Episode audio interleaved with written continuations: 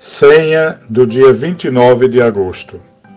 Movimento dos Focolares. Acolher com docilidade a palavra de Deus. Reflexão Apolônio Carvalho Nascimento. Deus nos fala quando sabemos fazer silêncio em nosso coração. Ele fala através de nossa consciência.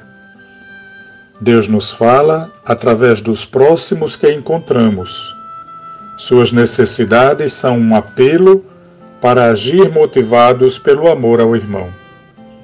Deus nos fala por meio de Sua presença entre nós, quando nos amamos como Ele nos amou.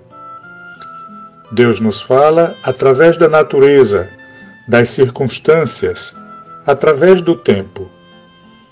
Deus nos fala pela Sua palavra Porém, é preciso meditá-la com um coração sedento de sabedoria. Deus nos fala sempre, mas só consegue ouvi-lo quem está disposto a acolher com docilidade a sua palavra. Um excelente dia para você.